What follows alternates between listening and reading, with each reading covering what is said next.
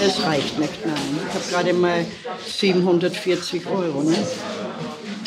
Und die Mieten sind zu hoch und und und. Ne? Das kommt man schwer über die Runden.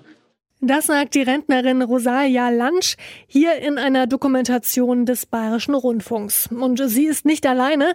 Laut Statistischem Bundesamt sind etwa 20 Prozent der Frauen über 65 in Deutschland armutsgefährdet. Damit sind sie deutlich häufiger von Altersarmut betroffen als Männer. Nicht nur im Berufsleben verdienen Frauen im Schnitt weniger, auch später bei der Rente ist das Einkommen sehr ungleich verteilt. Frauen bekommen fast 40 Prozent weniger Rente als Männer. Wir fragen uns deshalb heute, wie geht eine gerechte Rente für Frauen? Es ist Montag, der 8. März 2021. Mein Name ist Marianta. Hi.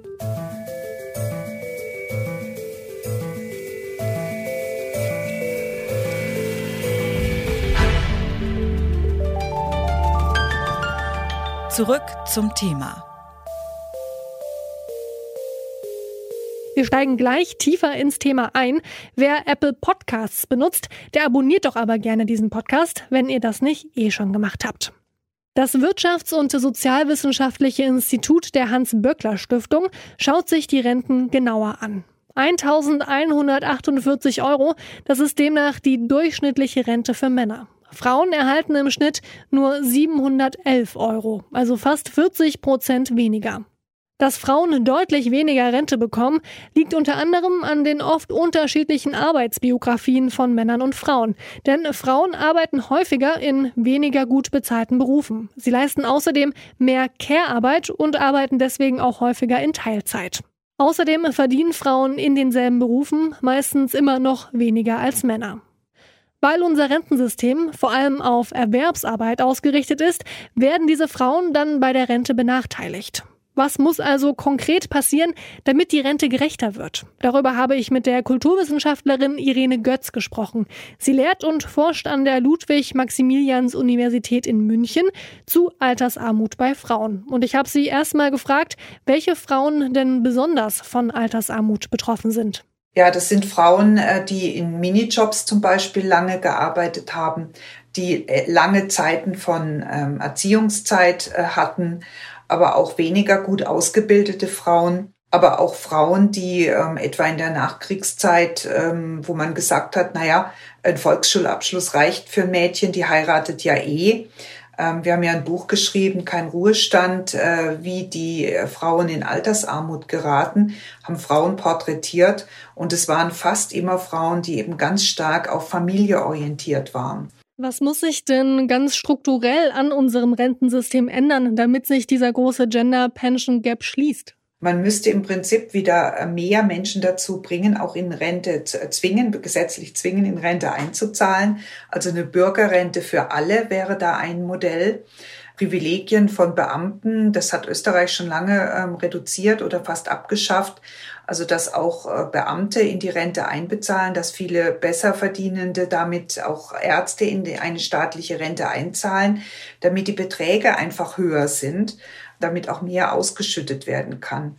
Und ähm, sicherlich ist im Moment äh, diese Grundrente, die eingeführt wurde, ein Schritt in die richtige Richtung ähm, weil ähm, damit diese Geringverdiener damit eine Aufstockung ihrer Rentenpunkte erfahren können. Ähm, das ist allerdings natürlich immer noch zu wenig, weil man auch mit einer Grundrente, die man jetzt dazu bekommt, ähm, Probleme hat. Und gerade Frauen übrigens äh, sind häufig da auch benachteiligt. Es werden zwar Erziehungszeiten auch bei der Grundrente jetzt angerechnet, aber natürlich nicht so viel, nicht so vollständig mit Rentenpunkten vergolten, wie wenn sie in der Zeit, wo sie Erziehung geleistet haben, erwerbstätig äh, Vollzeit gewesen wären. Also man müsste im Prinzip auch überlegen, inwieweit man andere Tätigkeiten wie Pflegetätigkeiten zukünftig vielleicht doch auch noch stärker mit Rentenpunkten entlohnt. Um die Rente für Frauen gerechter zu machen, bräuchte es also einen systemischen Wandel. Aber bloß darauf zu warten, dass die Politik etwas ändert, ist auch nicht die Lösung, findet die Ökonomin und Finanzberaterin Claudia Müller. Mit ihrem Female Finance Forum berät und unterstützt sie Frauen auf ihrem Weg in die finanzielle Unabhängigkeit. Ein großes Thema dabei ist Altersvorsorge. Und deswegen wollte ich von ihr wissen, was Frauen tun können, um später nicht in der Altersarmut zu landen. Wir haben also die geschlechterspezifische Lohnlücke. Wir Frauen bekommen immer noch weniger Gehalt als die Männer. Das führt zur Sparlücke. Wer weniger hat, kann weniger sparen. Und zur Investitionslücke. Frauen investieren tendenziell weniger als Männer und das alles summiert sich auf zur Gender Pension Gap, die geschlechterspezifische Rentenlücke.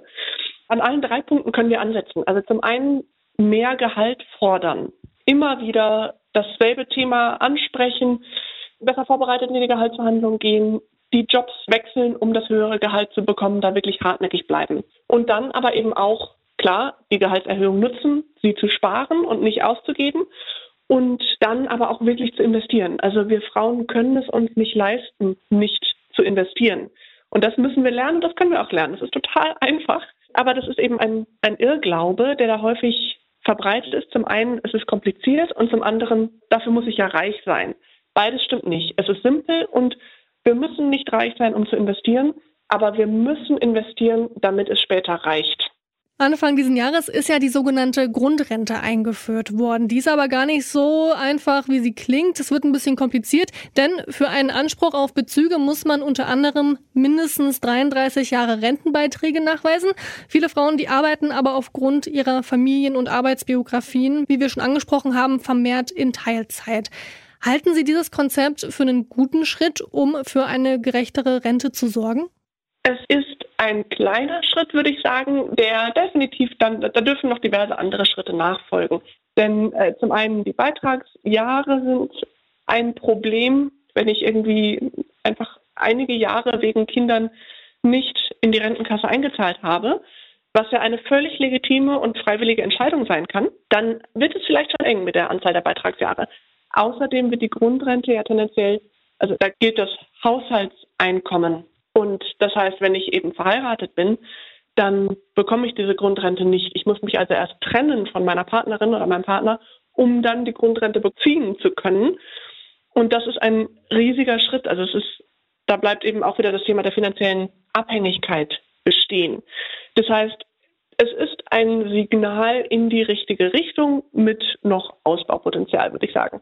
Sie haben gerade schon angesprochen, da fehlen also noch ein paar Schritte, die dazukommen sollten. Welche wären denn das, um eben eine gerechtere Rente für Frauen zu erzielen?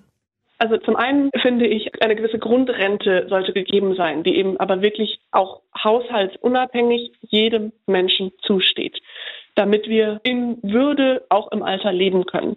Und andere Hebel setzen viel früher an. Also zum Beispiel das Thema Ehegattensplitting sollte meiner Meinung nach abgeschafft sein. Das Thema ungleiche Bezahlung für gleiche Arbeit oder auch eben für verschiedene Branchen ist auch einfach ein Unding, wo Deutschland da auch steht.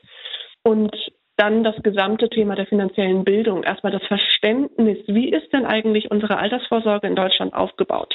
Es wird von uns erwartet, dass wir auch privat vorsorgen. Leider wird uns selten das so deutlich gesagt, geschweige denn, dass uns erklärt wird, wie das eigentlich funktioniert. Das heißt, das sind alles Themen, wo die ganze Bildung noch viel, viel stärker ansetzen müsste und wir dann eben präventiv daran arbeiten könnten, das System gerechter zu gestalten, sodass wir gar nicht erst in die Lage kommen, dass die Rente so schlecht und so ungerecht ist.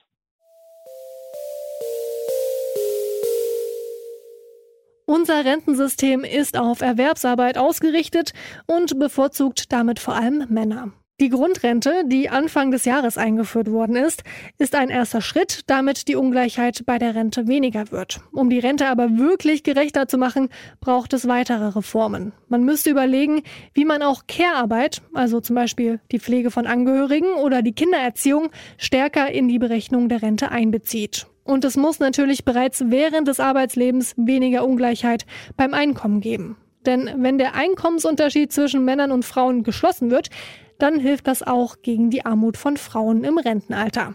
Kein Gender Pay Gap bedeutet also auch weniger Pension Gap. Das war's für heute von uns. An dieser Folge mitgearbeitet haben Sarah Marie Plekert, Anton Burmeister, Max Königshofen, Eva Manegold und Andreas Popella. Chef vom Dienst war Yannick Köhler und mein Name ist Marie Einter. Ciao und macht's gut. Zurück zum Thema vom Podcast Radio Detektor FM.